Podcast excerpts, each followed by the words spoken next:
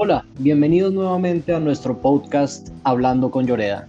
Hoy felices de poder compartir este espacio con Raúl Vargas, asociado senior del área corporativa y M&A de Lloreda Camacho. Raúl, ¿cómo estás? Hola Luis, muy bien, gracias. Contento de compartir este espacio contigo y con todos nuestros oyentes. Bueno, Raúl, muchas gracias a ti por acompañarnos.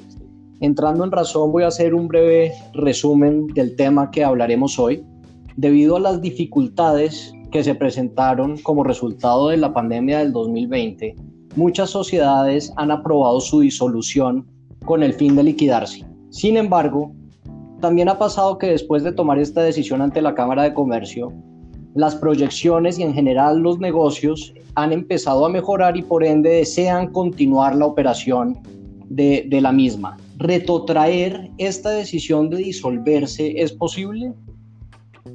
Sí, Luis, es posible retrotraer esa decisión una vez adoptada y registrada en Cámara de Comercio de disolverse mediante la figura de la reactivación, la cual está consagrada en el artículo 29 de la Ley 1429 de 2010.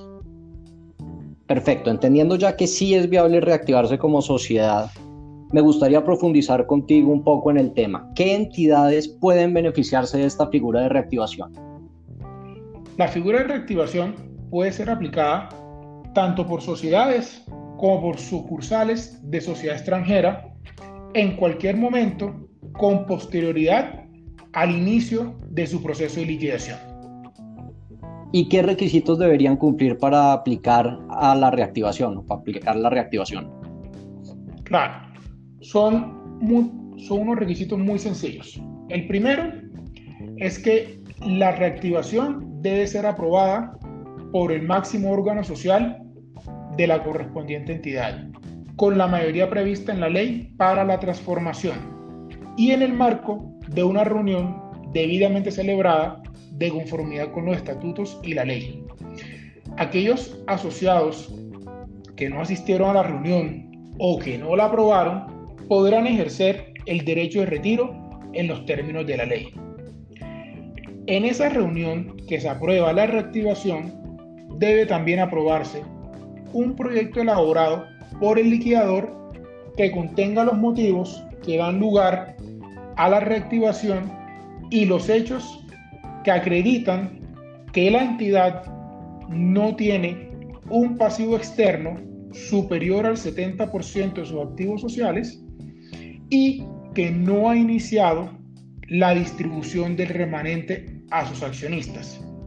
Igualmente, en esa reunión también se deben aprobar unos estados financieros de propósito especial con fecha de corte no mayor a 30 días contados hacia atrás de la fecha de la convocatoria a la reunión del máximo órgano social.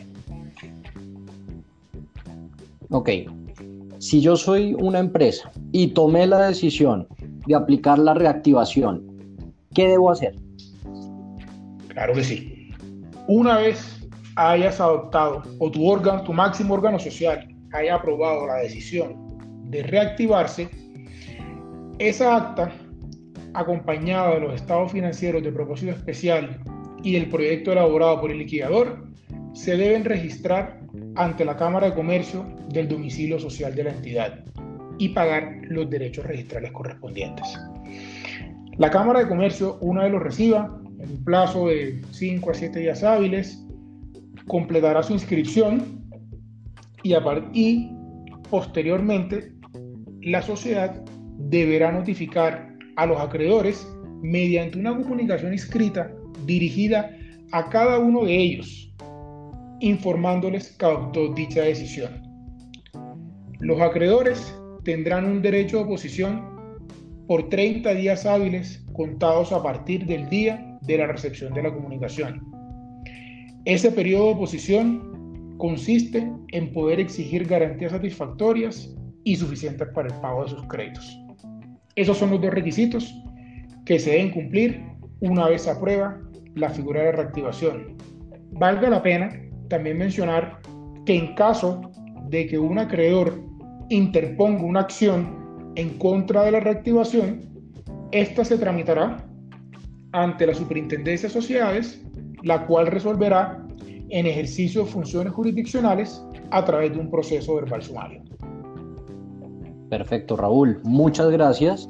Nos encanta poder este tipo de temas que son de interés general y además que son aplicables a la coyuntura que todos estamos viviendo en la actualidad.